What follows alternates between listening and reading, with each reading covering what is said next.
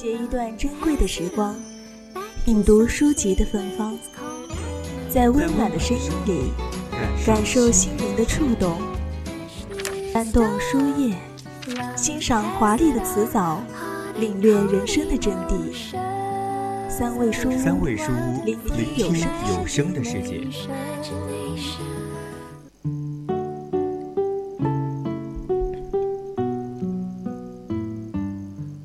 欢迎大家来到我们最后一个板块——三味书屋。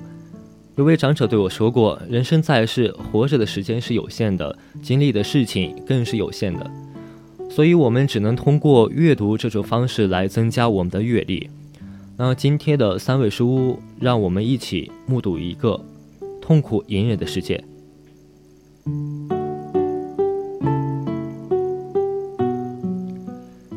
今天推荐的书籍是来自东野圭吾的《白夜行》。那首先给大家介绍一位这大名鼎鼎的作者吧。东野圭吾呢，他是日本著名的作家，一九五八年生于大阪，一九八五年以第三十一届江户川乱步奖获奖作品《放学后》出道，开始扬名立万。二十年来，作品逾六十部，几乎囊括了日本所有的大奖。两千年，《白夜行》入围了第一百二十二届直木奖。两千零六年，他的《嫌疑人 X 的现身》获得了第一百三十四届直木奖。那么，他的杰作《白夜行》出版之后呢，突然间就引起了巨大的轰动，这使得东野圭吾成为了天王级的作家。小说被改编成同名的电视连续剧，如同图书一样带来了如萍的好评。使他的名气成为日本、韩国和台湾等地的一个高峰。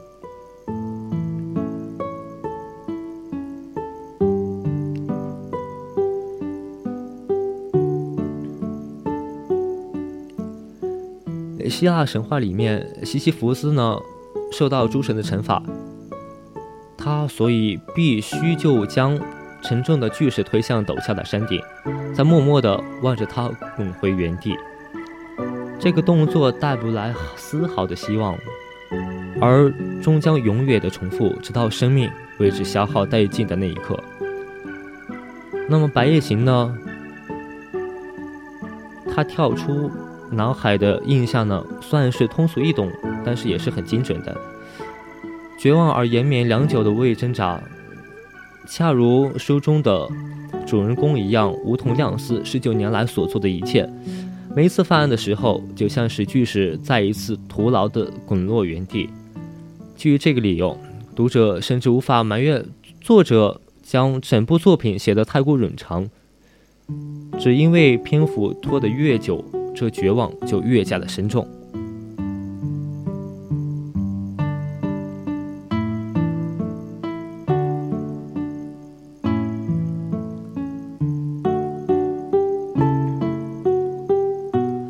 或许很多人始终都无法谅解雪穗吧，但在尘埃落定之后呢，很少有人完全不同情亮司的遭遇。十九年来，他牺牲了太多的东西，得到的却又太少。在他死后，他甚至无法换来雪穗的一次回顾，而这正是他希望的结局。聪明如雪穗，怎又不懂得他的良苦用心呢？所以他也不能回头，不论他心中对他有着怎样的感情。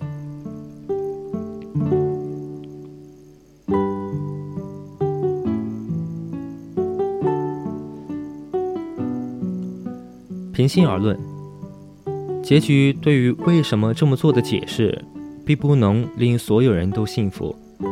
再怎么青梅竹马的深厚感情，也未必值得整个后半生来牺牲。更无法抵消旁人们为此而遭受的伤害。哪怕东野圭吾一擅长的以结尾翻盘的手段，在此也得不到尴尬的困境，他也得不到理解，他也无法给人两个人同时一种光明而圆满的结尾。然而，至少亮司的愿望终究是实现了，这一点上他比食神老师幸运得多。用死亡得到解脱，比起用永无休止的推动巨石，或许已经是一种另类的仁慈了。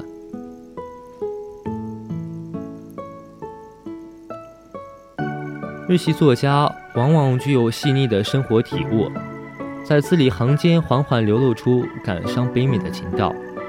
不论是《白夜行》还是嫌疑人 X 的现身，都充满着东野内心深处喷薄欲出的表达欲望，因而更不可能用圆满结束去冲淡整部作品的现实力量。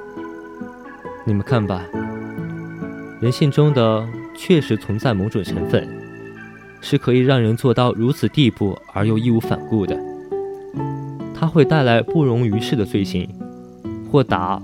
个人的悲剧，但是仍然却具有荣光和尊严。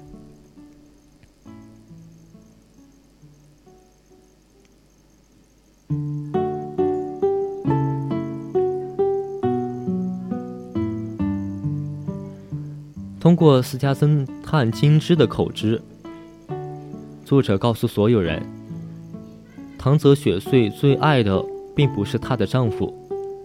终其一说。同样不曾听到他的亲口表白，承认这个人就是金枝所猜测的小种一成。这是《白夜行》书中留遗式的最后悬念。我们不妨相信，雪穗心中的名字其实是同源亮司，而不是其他的任何一个人。这只是私心中无法忽略的一种可能，却微妙的被作者交代过的所有线索容忍和默许。绵延无尽的白夜行，或许不可能走到终点。雪穗和亮司的一生从没得到过救赎的希望，一点出于同情的温暖的揣测，已经是读者所能做到的唯一的宽恕了。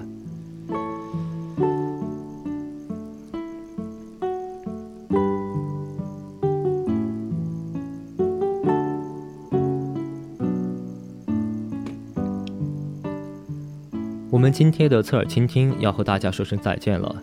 如果你想收集更多的经典的电影、聆听旅途故事，或者是遇见触动你内心的书籍，欢迎你在下周日的同一时间继续锁定我们的节目。